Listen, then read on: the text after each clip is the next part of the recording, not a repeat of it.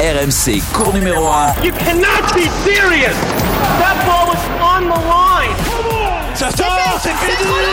La France remporte la Coupe Davis. Vamos. Ilya Grandjean. Salut à tous, ravi vraiment de vous retrouver pour cours numéro 1, le podcast tennis de RMC. C'est parti pour une nouvelle saison. On est très très heureux de vous retrouver, ça fait plaisir et en plus l'actu est chargée comme les saisons précédentes. Et les saisons précédentes, vous pouvez les retrouver sur toutes les plateformes Spotify, Deezer, sur les sites de RMC, RMC Sport. N'hésitez pas, vous retrouvez tous les anciens numéros, n'hésitez pas à vous abonner. Le premier à rentrer sur le cours numéro 1 pour cette nouvelle saison a vu l'arrivée, l'avènement de la reine Serena dans la fin des années 80, la fin des années 2000. Ces deux ovnis d'ailleurs que sont les sœurs Williams, Eric Salio. Salut Eric, depuis New York. Good morning America. Ah, ça va Eric? Ça va. T'es Petit jet arrivé lag, avec- mais c'est normal. Ouais, le petit jet lag en arrivant à New York. Il y en a qui reviennent du Pérou la dernière minute. Moi, j'arrive Ah ouais, la dernière ouais, seconde. je vois pas de qui tu parles. Je vois pas de qui tu parles. Oui, on a eu quelques vacances, on est chanceux ici. Le deuxième à entrer sur le cours numéro 1 a un point commun avec Serena Williams. Son année de naissance, 1981. Florent Serra, qui l'a côtoyé sur le circuit et qui va nous raconter beaucoup d'anecdotes. Salut Flo, ça va? Salut à tous. Oui, ça va très bien. Ça fait plaisir de vous retrouver. Depuis New York aussi? Non, c'est un peu moins glamour aujourd'hui. Moi, c'est euh, du côté de du, du côté de Lille exceptionnellement. euh, tu vois, il y, y en a qui font des prothèses comme Andy Murray et tout, et Edouard Roger Vasselin. Moi, j'y songe aussi, mais je veux pas reprendre ma carrière. Mais c'est pour être bien avec vous. Allez, on te souhaite bien du courage en tout cas. On espère que tout va bien se passer, mais il n'y a aucune raison. Et bientôt, tu vas gambader de nouveau sur les cours de tennis. Ouais. 23 titres du Grand Chelem en simple, 14 en double, dame avec sa sœur, 2 en mixte, 4 titres olympiques, 5 titres au Masters, une carrière de 27 ans. Et à New York cette quinzaine le crépuscule de cette immense carrière. La fin du règne de Queen Serena, 1011 matchs en simple, 73 titres et donc sa dernière danse chez elle, là où en 1999, il y a 23 ans, elle a remporté son premier titre du Grand Chelem. Breaking news Serena Williams announcing on Instagram this morning that she will soon retire from tennis. I don't know. Je ne sais pas, il y a une lumière au bout du tunnel et je m'en rapproche. Serena Williams. Vous êtes la meilleure. Comment la meilleure? Vous avez dit la meilleure? Le vrai talent, c'est de s'arrêter au sommet. J'aime jouer, chute. mais je ne peux pas faire ça pour toujours. Non, il faut Un sonner la choc, fête. forcément, même si on s'y attendait. Une championne hors norme. Elle est la meilleure de toutes, sans comparaison.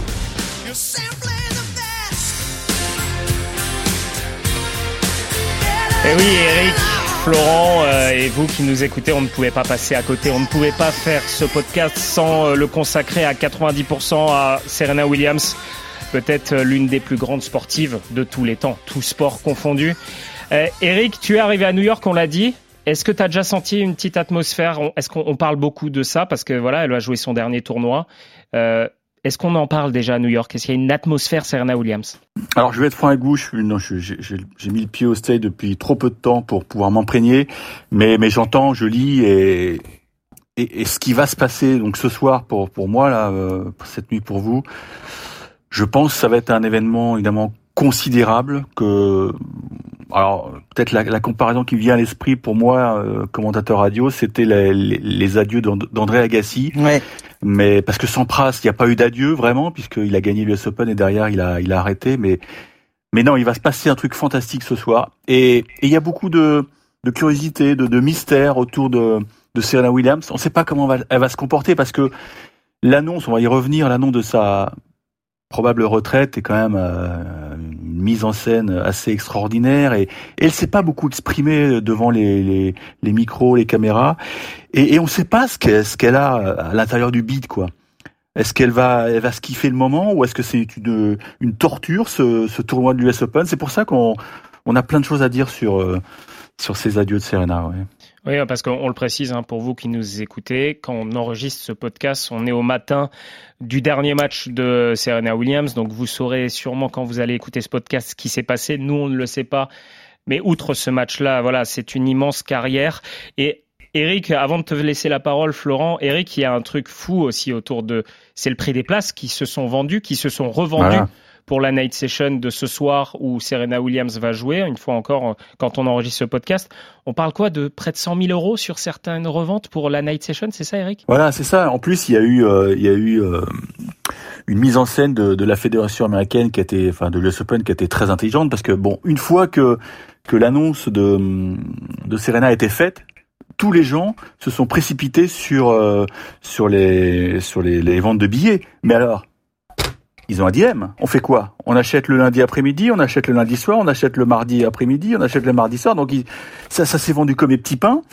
Euh, il y a deux trois jours, l'UST a dit Serena va jouer lundi, mais ils ont pas dit si c'était lundi après-midi ou lundi soir. Donc nouvelle vente de tickets. Donc ça y est, ils se sont goinfrés et depuis qu'on sait qu'elle jouera en night session, bon, Bon, c'est pas, on s'en doutait un petit peu. Oui, euh, oui le, prix des places est juste monstrueux. Moi, ce que je voudrais préciser, bon, effectivement, tu as, as, cité des chiffres astronomiques. Ça va jouer à guichet fermé quasiment. faut savoir que moi, je suis déjà monté tout là-haut là, du, du cratère, du stadium Arthur H. Quand tu es tout là-haut, franchement, tu vois rien. C'est 23 000 places, Mais voilà. Hein. c'est digne d'un stade de foot. 23 000 places. 23 000 Puis c'est vertical. Hein. Oui. Voilà, c'est très, vertige, tu hein. ne vois rien, mais mais tu tu vas respirer l'ambiance et tu as le sentiment d'assister à, à, un truc unique. C'est pour ça que parce que Serena, ça dépasse Serena, quoi. Ça, ça dépasse le tennis. Et puis ça recommencera, Eric, si elle passe, si elle passe le premier tour. Parce et bien que sûr. C'est pas, elle joue Kovinic. C'est pas non plus un, un, premier tour inabordable pour elle, même si, comme tu l'as dit, on ne sait pas vraiment d'une ce qu'elle a dans le ventre et ce qu'elle est capable de faire aussi euh, avec son tennis, avec ses jambes, avec sa condition euh, physique. Florent, je voulais revenir avec toi parce que nous, on connaît par cœur. Euh, enfin par cœur, non, mais on voit les chiffres sur Serena Williams. On connaît son palmarès, on connaît sa légende, on connaît son charisme, on connaît euh, ses histoires aussi à côté du tennis. On va en revenir. Mais j'aimerais que tu nous racontes qui elle est, toi, quelle, est, quelle Serena Williams tu as connue, toi, sur le circuit moi, j'ai toujours euh, connu quelqu'un en fait qui était entouré de beaucoup de personnes. Il y avait aussi des gardes du corps, il y avait toute sa structure autour d'elle. Donc en fait, elle était euh, très très difficile euh, à approcher, Serena. Donc pour pour s'approcher d'elle sur un tournoi, c'était compliqué. J'ai le souvenir quand on était à, à Pékin d'ailleurs, c'était sur un tournoi. Il y avait Édouard Roger Vasselin à l'époque. c'était pas elle qui était venue nous voir, c'était personne de son entourage qui est parce qu'elle cherchait un sparring partner et qui était venue nous voir pour nous demander si il y avait quelqu'un qui euh, voulait bien être le sparring de de, de, de Serena Williams et, et l'entraîner pendant un petit moment. Donc on s'était débrouillé pour que bah, ce soit pas la, la, personne qui soit en course pendant le tournoi encore.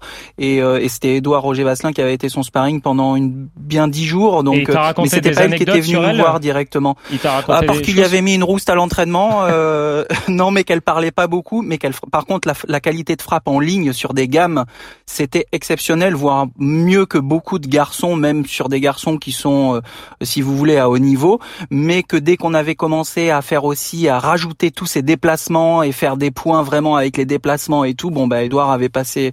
Euh, pourtant, Edouard n'était pas encore euh, le, le, le, grand joueur dans le top 50 qu'il était à l'époque, mais bah, dès qu'on avait rajouté ces déplacements, bah, c'était plus, plus un peu plus compliqué pour Serena, mais sa qualité de frappe exceptionnelle, mais toujours quelqu'un voilà qui, elle avait discuté un minimum avec lui, avec nous juste des bonjours, mais c'était quelqu'un d'extérieur qui était venu nous demander, vous voyez. Oui, bah c'est Serena Williams, hein, c'est une, une, star. C'est Eric, c'est peut-être la plus grande star du circuit, peut-être même au-delà d'un Novak Djokovic, d'un Rafael Nadal sur euh, l'extra sportif, sur le côté vraiment Hollywood starification, Serena Williams. Oui, puis c'est un destin, c'est un destin incroyable. Euh, euh je trouve que dans l'avion, j'ai regardé le, film euh, qui, est, qui, est, centré autour de son papa Richard Williams, mais qui est on découvre plein de choses incroyables, quoi. Comment son papa euh, a planifié donc euh, que ces deux ces deux filles seraient euh, numéro un mondial. C'est c'est juste ébouriffant.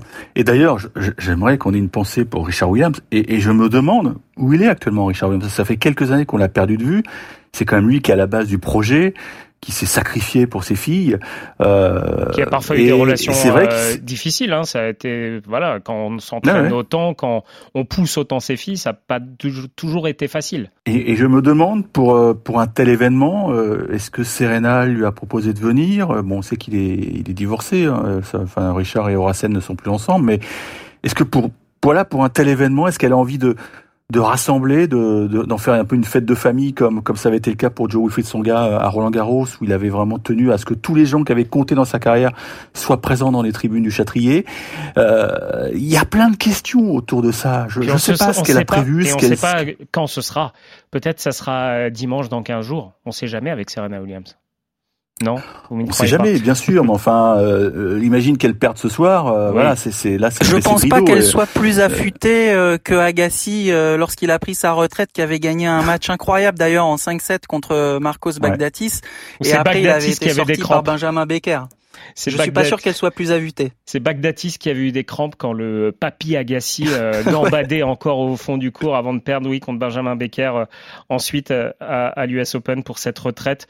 C'est en 2005, 2006, 2005. On avait, on était tous dans les vestiaires, hein, mais je pense que chez les filles et chez les gars, ça va être pareil. Hein. Il va y avoir du monde devant ah, le, oui. les écrans. Quand mmh. on, a, on avait passé la journée là, on, a, on tout le monde euh, regardait ce match. On était que ça soit contre Baghdatis. Euh, avec tout le respect immense que j'ai pour André Agassi, c'est quand même encore beaucoup plus gros que André Agassi, Serena Williams. On est euh, ah, peut-être sur euh, bah, voilà une des plus grandes sportives, tout sport confondu de tous les temps. Euh, messieurs, avant de revenir sur sa carrière, un souvenir d'elle si vous avez un souvenir qui vous vient tout de suite sur Serena Williams. Eric un souvenir, bah c'est c'est euh, c'est le fait que que l'US Open se soit adapté à, à, Serena Williams en changeant ses programmations, en instaurant les les, les finales dames en, en, night session parce que ça devenait un, un événement considérable. Mais moi, le souvenir que j'ai d'elle, et malheureusement c'est pas un souvenir positif, c'est c'est c'est le jour où elle n'avait pas tenu la pression euh, contre Roberta Vinci où elle devait faire le le, le grand chelem calendaire et que mais alors là c'était c'était la folie pure autour d'elle.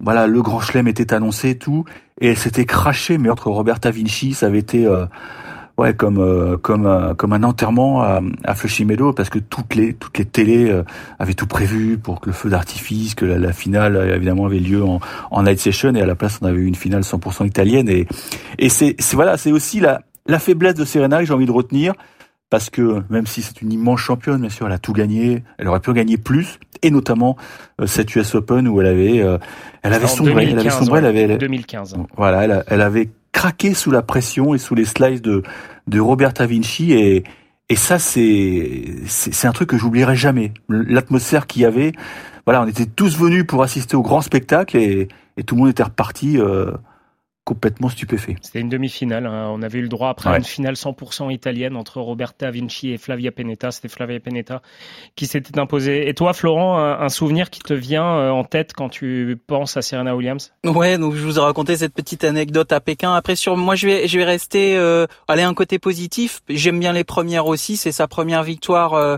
en, en, Grand Chelem euh, à l'US en 99 parce que bah, elle a 17 ans et qu'il y avait encore Martina Hingis qui était plutôt bien affûtée et qu'il y avait aussi euh, Vénus qu'elle bat d'ailleurs euh, en, en demi-finale. Et, euh, et, à 17 ans elle bat Hingis en 2-7 et, euh, et là on s'est dit il y a quand même du lourd qui arrive euh, avec Vénus. Euh, c'est quand même exceptionnel d'avoir deux sœurs comme ça sur le circuit. Et moi, j'ai donc ce premier euh, titre à l'US et c'est cette première victoire et cette finale contre Ingis qui, qui me revient comme ça. 11 septembre 1999, transition parfaite. Florent, une jeune américaine de 17 ans, se hisse en finale de l'US Open en battant les stars américaines de l'époque. Monica Seles, Lindsay Davenport, alors en demi-finale. Et en finale, face à elle, celle qui domine le tennis mondial, euh, la numéro 1 mondiale, Martina Hingis. On revit ce moment de balle de match.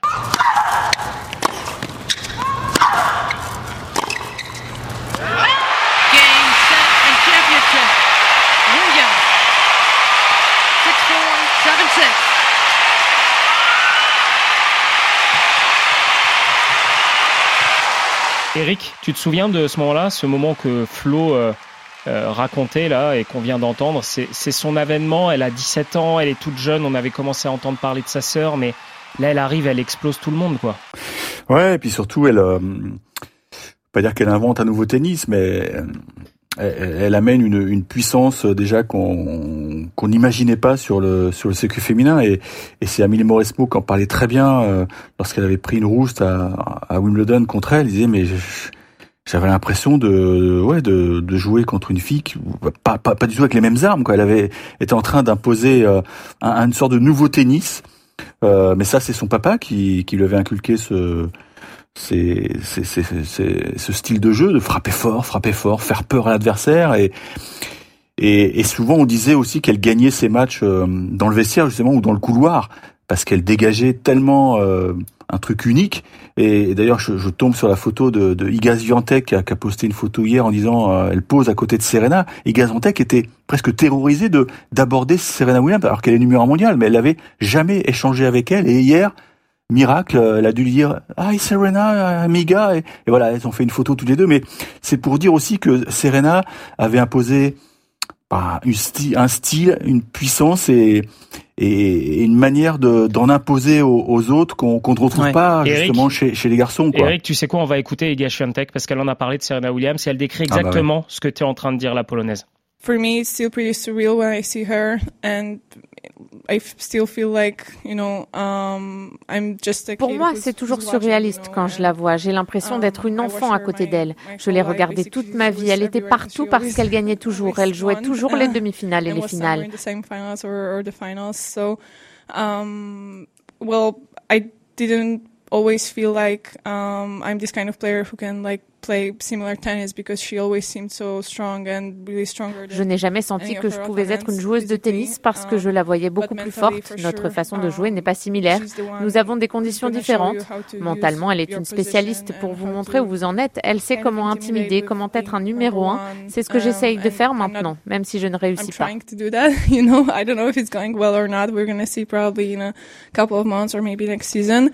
En même temps, euh, Swiatek est né en 2001 et Serena Williams a gagné un grand chelem en 1999. C'est dire l'importance de, Serena Williams. Tu en as parlé, Eric, un petit peu. Euh, alors, il y a eu une enfance pas facile parce que leur papa, euh, à Vénus et Serena, les a euh, robotisés vers ces places de numéro une mondiale. Elles étaient programmées, ils se sont entraînés dans des conditions difficiles. Il n'y a pas eu que ça. Eric Serena Williams, elle n'a pas une vie facile. Sa grande sœur a été assassinée en 2003. Elle n'a pas une enfance facile.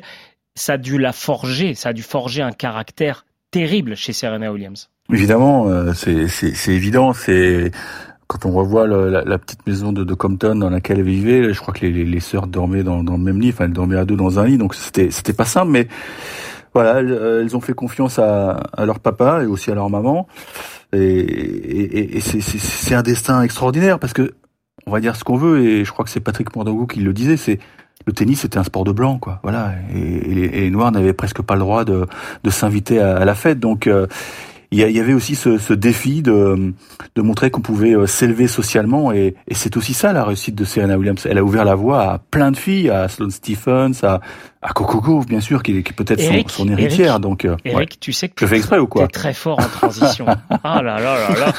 Et je vous jure que c'est pas prévu. Hein. Il me parlait, pas préparé, hein. il me parlait de Iga Swiatek qui sentait, sentait tout petite. Et ben on a un sonore d'Iga Swiatek qui dit ça.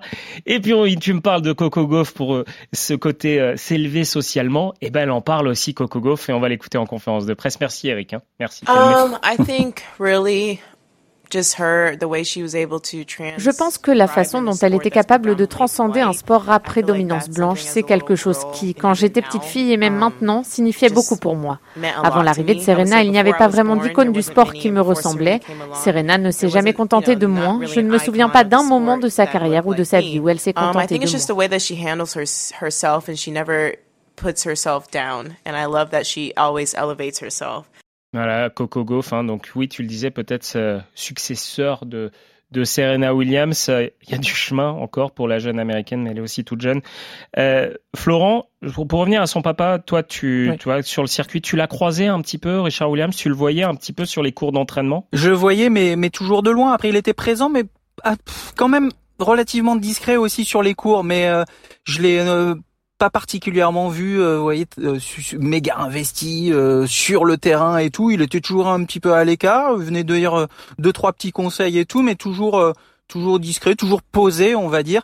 Moi, comme je vous disais, j'ai retenu aussi 99, euh, comme disait Iga Swiatek également, parce que déjà on a le même âge et moi en 99 je jouais même pas encore sur le circuit donc euh, c'est vous dire euh, voilà le, où elle en était déjà et puis ce, ce toujours ce visage un petit peu fermé les lèvres un peu serrées cette aura qu'elle dégageait quand elle se quand elle se elle allait sur les terrains d'entraînement ou quand elle était tu la voyais sous le sous le sous les, le cours central et tout. Donc mais son papa ouais tout présent mais mais pas non plus omniprésent. Je dirais moins comme que moins omniprésent que le papa de de Stefanos Tsitsipas tient chez les garçons. Ah oui, en, en, le voyant, hein, en voyant. Après, c'est pas euh, compliqué non plus d'être moins. Non, c'est pas compliqué. On l'a encore vu au téléphone, euh, sûrement avec son fils qui était au vestiaire. Bref, euh, c'est aussi Serena Williams. Tu le disais, Eric, euh, en parlant d'Amélie Mauresmo, euh, ils ont découvert un nouveau style de jeu. Serena Williams, elle a aussi poussé les autres joueuses. Et c'est devenu l'apogée un petit peu du tennis féminin. On a fait un podcast il n'y a pas si longtemps que ça sur euh, voilà le tennis féminin qui avait besoin de, de leader, besoin d'une forte tête. C'était l'apogée à ce moment-là parce qu'il y a eu une rivalité avec un nombre de joueuses. On parlait de de Monica Seles, Lindsay Davenport, puis il y a eu euh, Justine Hénin, puis il y a eu Kim Kleisters, il y a eu Amélie Mauresmo, il y a eu euh, euh, Maria Sharapova, bien sûr, c'est peut-être sa plus grande rivale dans les grandes années, puis elle, elle a continué ensuite. Eric, c'était une période où le tennis féminin eh ben peut-être intéressé presque plus que le tennis masculin. Mmh. Ouais, mais c'est ce que je disais tout à l'heure. Euh, L'US Open avait, avait tout compris, hein, euh, et les chaînes de télé aussi, ils se sont engouffrés dans la brèche puisqu'ils avaient, ils avaient dit aux ordinateurs, écoutez, euh, les finales maintenant, faut les mettre en, night session. C'est un, c'est un produit d'appel euh, extraordinaire. Et c'est vrai qu'il y avait des, des rivalités. Il y avait aussi au niveau de la mode bah, les, les, tenues étaient juste spectaculaires. Vas-y, euh... parle-nous des tenues de Serena Mais non, mais c'est vrai, euh, Serena Williams, bah, elle a tout, elle a tout inventé. Euh, Nike, c'est c'était bah, c'est appuyé sur elle pour euh, pour lancer des trucs inouïs euh, il y a même les les les sept les sept couleurs différentes pour dire voilà je vais aller en finale donc j'ai le droit à sept couleurs vous verrez avec sept robes différentes. Sharapova jouait le soir en noir en journée elle jouait en blanc. Donc c'était ça fait partie de son aura hein, de d'annoncer ça tu vois. tu dis je sais que je vais aller en finale. Je, je, me prévois sept tenues différentes et ça te met une pression aussi quand tu as des jeunes adversaires en face et même des joueuses expérimentées hein, mais ça fait partie de tout son de tout son management et de tout ce qu'elle est de, son aura en fait. Et puis Raphaël Nadal, il l'a fait une fois, messieurs à Roland Garros, d'avoir une tenue pour la finale, c'était en 2009. il a perdu contre Soderling, je pense qu'il le fera plus jamais. Il a arrêté. Euh, L'espagnol, ça c'est sûr. Oui, et puis on se souvient, elle, elle, avait joué tout en cuir, elle avait joué avec une jupe en jeans, avec des bottes en cuir.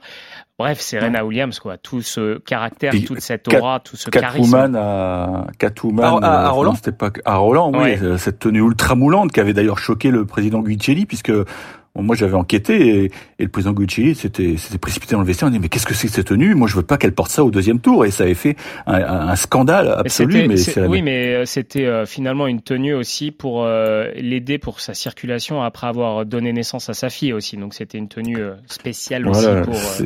bon, bon et Mike avait joué là-dessus. non, mais c'est vrai qu'elle elle, a connu aussi des moments difficiles au, niveau de la, de la santé. tu l'as dit. Euh, elle a failli, ouais, sans, sans, sans des soins de dernière minute, elle aurait pu effectivement euh, avoir de, bah, pourquoi pas quitter quitter ce monde. Euh.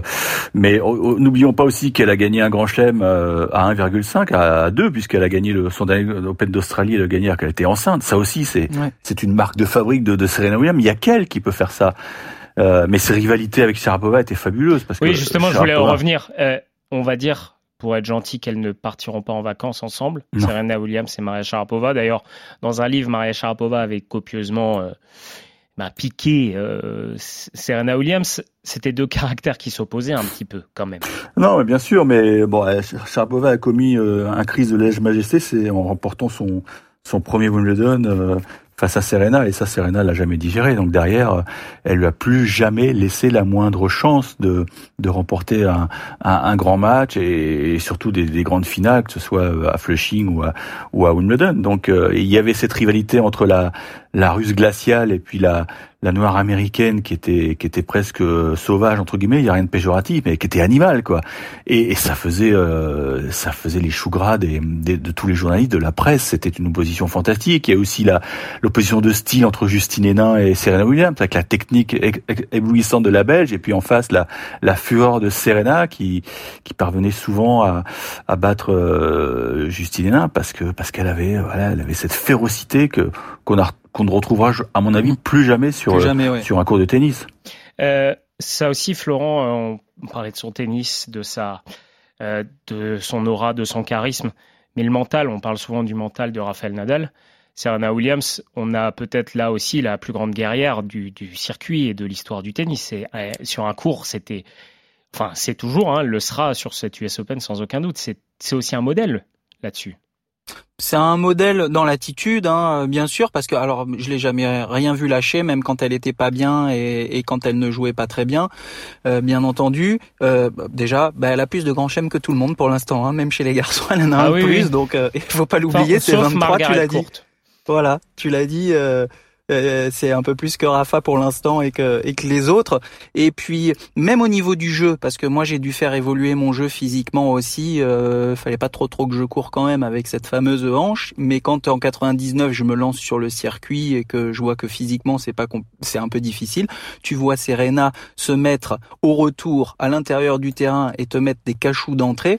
Euh, je peux dire que au niveau de la frappe on a essayé de, s'inspirer de l'organisation parce qu'elle a toujours un petit temps d'avance quand même, comme si elle savait où la balle allait revenir. Donc même si c'est peut-être pas celle qui bougeait le mieux, euh, elle avait un temps d'avance sur tout le monde dans l'attitude. Donc je parlais au niveau technique, mais oui, c'est une source d'inspiration bien sûr pour beaucoup de monde. Et puis elle, elle lâche encore une fois jamais rien. Euh, mais quand elle revient aussi après euh, son accouchement, ça a aussi inspiré, je pense, d'autres joueuses. On avait eu Davenport aussi avant, on a eu Clijsters, mais quand même, il y a des joueuses qui se disent bah je peux avoir un enfant et puis revenir aussi après. Et Serena, elle est quand même bien bien revenue. Et on pensait pour Tatiana Maria qui en a eu deux et qui a joué une demi-finale du Grand Chelem à, Wimbledon.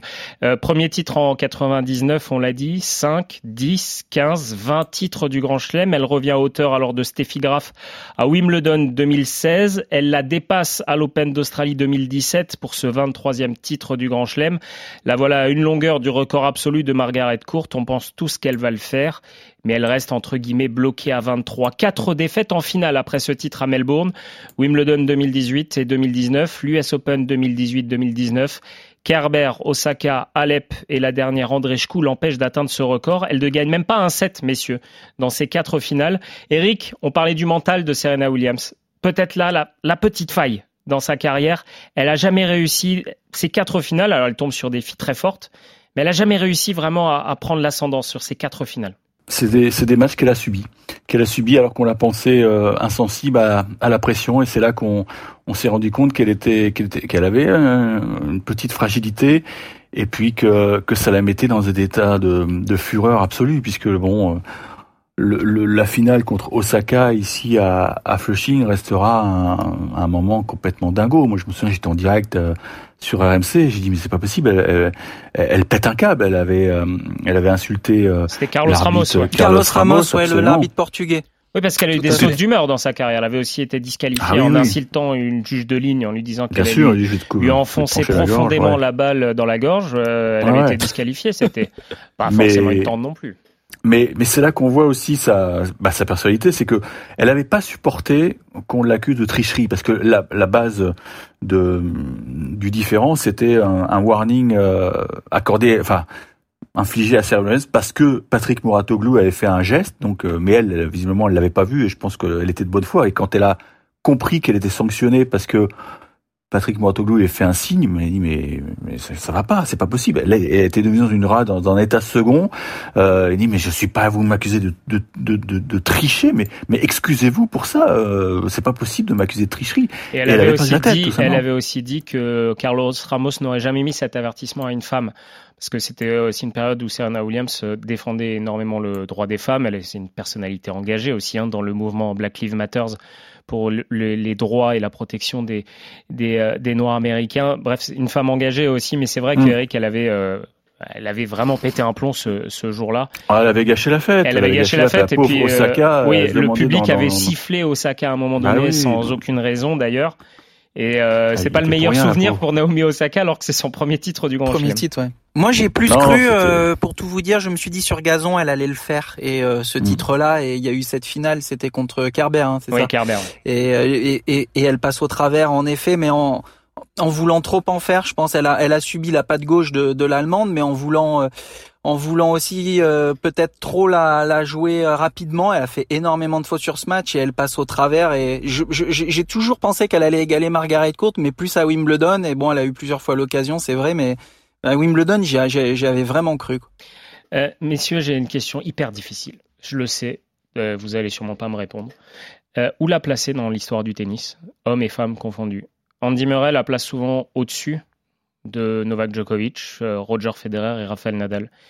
Pour vous, je sais que c'est dur à comparer, je sais que c'est toujours des classements difficiles, mais vous la placez où, vous, messieurs? Moi, je la place au même niveau. Euh, franchement, un titre de Grand Chelem de Rafa qui a gagné euh, Roland Garros 14 fois, Djokovic ce qu'il a fait aussi. On peut pas oublier que Serena a des médailles d'or olympiques et qu'elle a fait le, Grand Chelem doré aussi avec avec euh, l'or en 2012. Euh, pour moi, c'est pareil. Je veux dire, ce qu'ont ce qu'ont fait les trois autres, Federer, Nadal, Djoko, c'est monumental. Et pour moi, Serena, c'est Serena au même niveau. C'est pareil. C'est c'est monstrueux. Eric? Ouais, c'est vrai que j'aime pas, j'aime pas trop comparer le, les deux, mais c'est des parcours, oui, c'est c'est semblable ça. Mais je trouve qu'elle a, elle a encore plus révolutionné le son sport que. C'est ça. Moi, c'est là où je te rejoins, c'est que euh, Serena Williams, peut-être comme un, alors Mohamed Ali dans une autre, mais voilà, il y a, y a mm. quelque chose de plus qui va au-delà du sport avec Serena Williams. Oui, il y a du Jordan, il y a du Ali, il y a du peut-être Comaneci. C'est vrai que les grandes gueules du sport avaient fait un débat là-dessus. Est-ce que c'est la plus grande sportive de, tous les temps? C'est impossible de comparer parce que la, la chance du tennis, c'est que c'est un, un, sport ultra médiatisé qui a la chance d'avoir euh, quatre euh, quatre étendards avec ses, grands chelems. Donc là, le, les yeux sont braqués sur euh, sur ces tournois-là. Et alors que comme Anichi par exemple, bah, à part les jeux, c'est dur de de voir de la gym à la télé. Donc, mais c'est après vous vous parlez d'évolution du jeu, ce qu'elle a apporté au tennis et tout, mais c'est vrai que dans le tennis féminin notamment, on est passé euh, totalement à une autre dimension quand elle est arrivée par rapport au jeu technique que pouvait avoir Graf, son slice. Vous avez parlé de, de, de Justine Hénin et son revers à une main. Euh, qui tend à disparaître, c'est vrai, de plus en plus. Mais quand vous voyez ce qu'a fait Rafa, où on s'est dit c'est un terrien, c'est un terrien, et puis quand tu vois ce qu'il fait après sur dur et sur gazon aussi, il a su faire évoluer son jeu. Et c'est c'est pour ça que j'aime pas comparer les deux non plus. Et que non, mais c'est parce que voilà, il y a aussi eu quand Rafael Nadal a gagné son 22e et on disait c'est le plus grand de tous les temps. Euh, des voix s'étaient élevées pour dire faut pas oublier Serena Williams.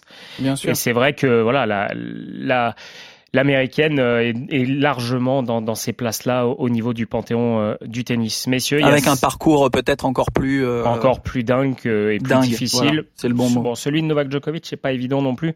Non plus. Mais voilà, c'est certain. Serena Williams qui va donc jouer son dernier US Open. Messieurs, il y a Serena Williams et puis il y a les autres. Il y a un tournoi du Grand Chelem qui commence, c'est le dernier de l'année. We're also going to recap the buzz of the tennis this summer and preview day one's big matches. All of that and more coming up.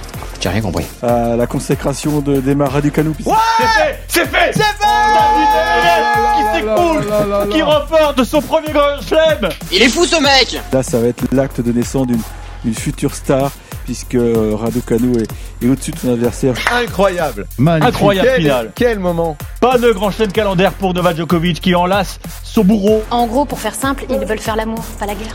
Non, mais l'un n'empêche pas l'autre. J'ai toujours fait les deux et jusqu'à présent, je n'ai jamais reçu aucune plainte.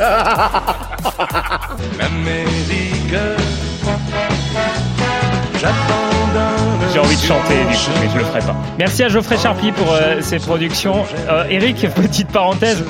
Daniel Riolo, il était plutôt pour Daniel Medvedev, non? Il y, a, il y a un an. C'était Daniel Riolo qu'on entendait hurler pendant la finale à, à tes côtés. Ah oui, exact. J'étais dans l'after, oui, oui. Dans le... Oui, il était. Dans le poker show, me dit Geoffrey Charpie. Poker show, oui, c'est vrai. Voilà. Non, il était convaincu que Djokovic avait fait exprès de perdre les deux premiers sets. J'ai dit, mais t'es barjot, quoi. Tu connais rien au tennis. Hein. On l'embrasse, Daniel. Euh, Daniel Medvedev et Mara Ducanu, donc les deux tenants du titre de cette US Open. Un US Open sans Novak Djokovic, qui n'a pas pu se déplacer aux États-Unis car euh, non vacciné. On va pas faire un, un catalogue de, euh, des favoris, de ce qui va se passer. Je voulais prendre deux points avec vous, messieurs, et on va commencer par le tableau féminin. Euh, on voulait faire une rubrique coup de cœur de l'été, mais je sais que le coup de cœur de l'été sera le même pour vous deux, donc on va consacrer une petit moment pour Caroline Garcia. J'imagine que c'était elle, votre coup de cœur de l'été, euh, parce qu'elle a gagné Cincinnati. Elle a très très bien joué, Caroline Garcia. Alors, on va pas lui mettre la pression, on va pas envoyer les grands étendards, la favorite, elle peut gagner, blabla. Mais c'est un, c'est une nouvelle Caroline Garcia, Eric. On l'avait senti déjà à Roland Garros. Elle commençait à bien jouer. Elle a bien joué à Wimbledon. Là, elle joue vraiment bien, Caroline Garcia. Bah, elle a dit dans une interview à, à Quentin Moinet, notre confrère de l'équipe, elle est prête. Elle est prête pour les, les grands événements et ça c'est la c'est la grande nouveauté parce que euh, c'est vrai qu'elle a eu des, des gros pépins physiques euh, que les médias, je pense, et le grand public on n'avait peut-être pas connaissance, mais moi, je me, quand je l'ai discuté avec elle à Wimbledon et qu'elle me décrivait ses, ses, ses, sa gêne au pied, euh, elle vivait l'enfer. Hein. Donc ça y est, elle a, elle a réglé le problème. Elle t'a dit ce que c'était, euh, Eric, précisément? Oh, c'était au niveau de l'aponévrose, je crois. Ouais, une aponévrose plantaire, c'est très, très, très douloureux. Voilà, c'est très douloureux. Ceux qui l'ont euh, le savent. Très douloureux. Ouais. Donc euh, voilà, et puis surtout, elle a, il fallait qu'elle ait un projet euh, fort. Et, et, le fait que qu'elle bosse avec un, un, nouveau coach qui est en, en, en total accord avec son papa, parce que Louis Paul, son papa, il, il est toujours dans le truc. Hein, faut pas croire qu'elle a, ouais, elle a, elle a, Il y a eu une période où effectivement, elle avait besoin de s'émanciper, de peut-être d'être libre. Elle s'est rendu compte que euh, c'était pas satisfaisant. Donc euh, là, il y a, y a une équipe qui est qui est différente. Donc on va dire que Louis Paul, le papa, il sort de manager. Il est tous les jours en contact avec Bertrand Perret, donc son, son nouveau coach, qui avait bossé à, avec euh, Onge Jabber lorsqu'elle avait atteint les quarts de finale pour la première fois de sa carrière en, en Australie, en Alsacien. C'est un des premiers entraîneurs de, de Paul-Henri Mathieu lorsqu'il était à, C'est le premier, c'est le premier entraîneur voilà. de, de Paul-Henri Mathieu Exactement. à Ingolsheim. J'étais en Alsace d'ailleurs, on se jouait tout le temps à cette époque-là. Quelle belle région, messieurs. Ouais. Merci.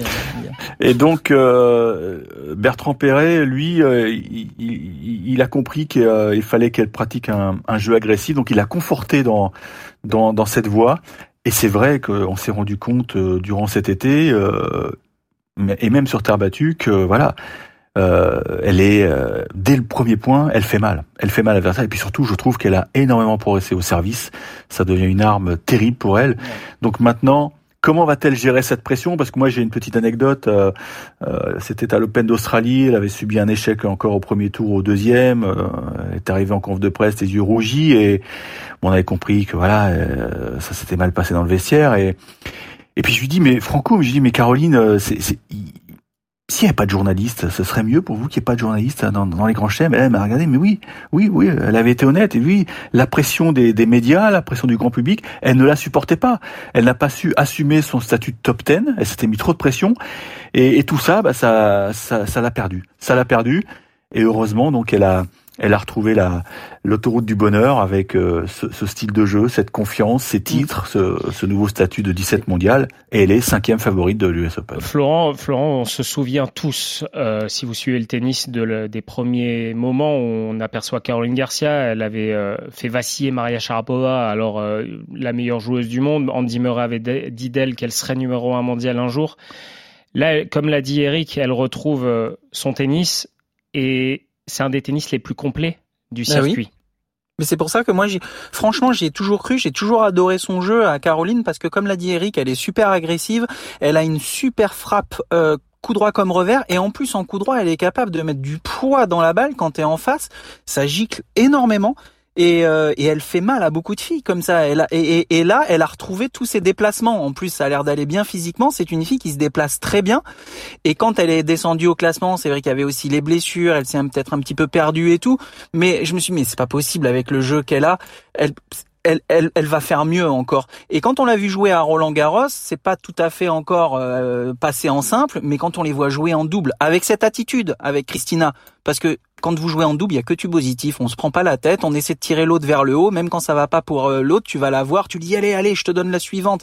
Et avec cette attitude positive, le jeu qu'elle a, les frappes qu'elle a, moi je me suis dit mais elle va remonter, c'est sûr. Et, euh, et tu vois, les tournois d'après, bah ça, ça, tout a, tout s'est combiné et tout, tout a payé. Donc c'est, c'est vraiment top que ça ait payé rapidement là. Et c'est un tournoi qui est aussi assez ouvert. Hein. Encore une fois, on va pas donner Caroline Garcia favorite, mais Il y a pas euh, Iga Swiatek ne joue pas extrêmement bien. Hans Jabber, on ne sait pas trop.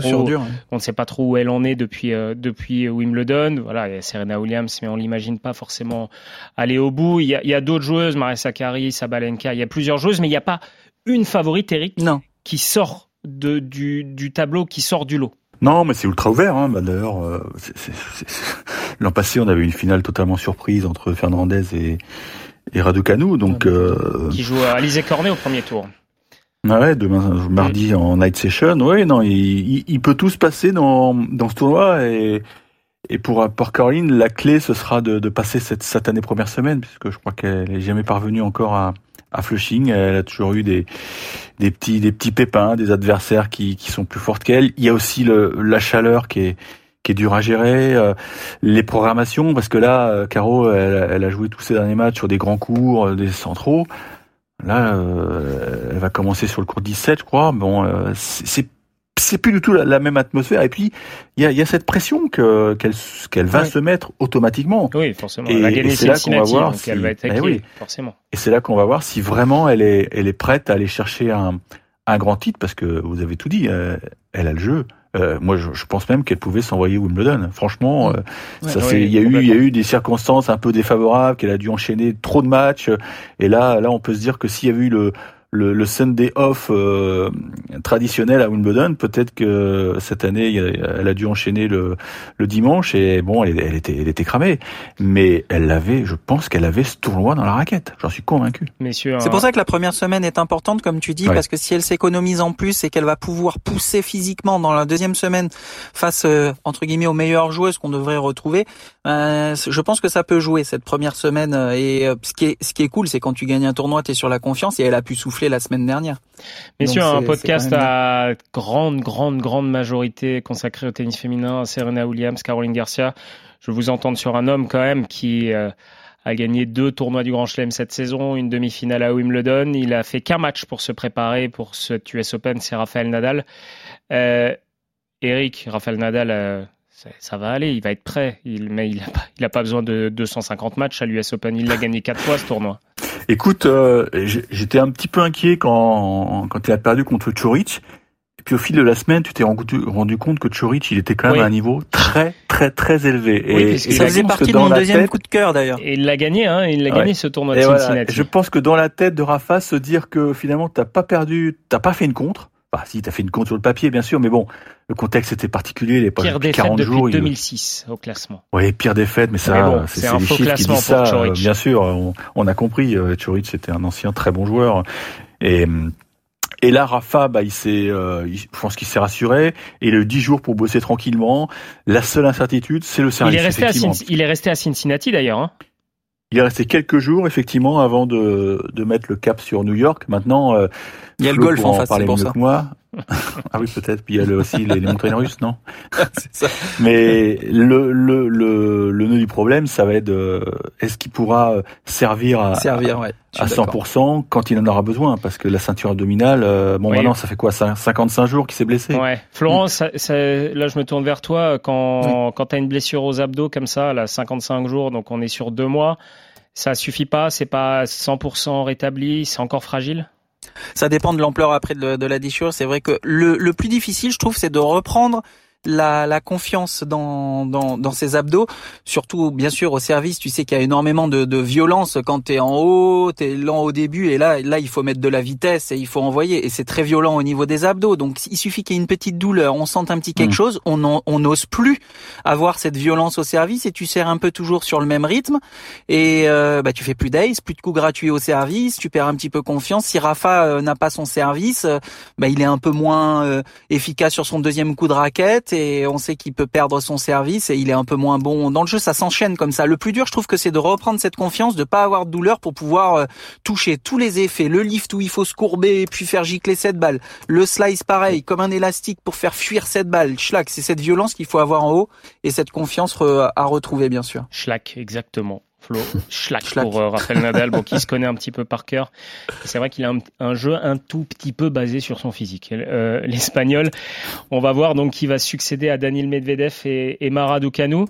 Les hommes aussi, c'est très ouvert, hein, comme chez les femmes. Il n'y a pas Novak Djokovic, il n'y a pas de favori qui se dégage forcément.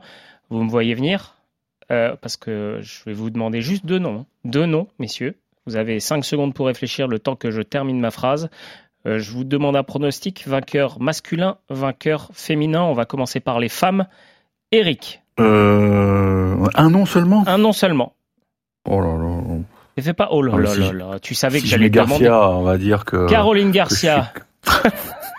non, c'est noté. C'est noté. Je l'ai noté Ouais. sur ma feuille. Eric, Caroline Garcia. Florent. Euh, Caroline aussi, je voulais dire. On prend un Allez, risque comme ça en plus. Qu'est-ce que j'aime ça. Fran- voilà. Les Françaises ont gagné des grands chelems récemment. euh, y a, y a, bah, allez, il y a Récemment pas si longtemps quand même. Non, pas récemment, mais Ça va, mais Flo plus. Il fait chaud à Lille, il y a le soleil qui tape. Ouais, ouais.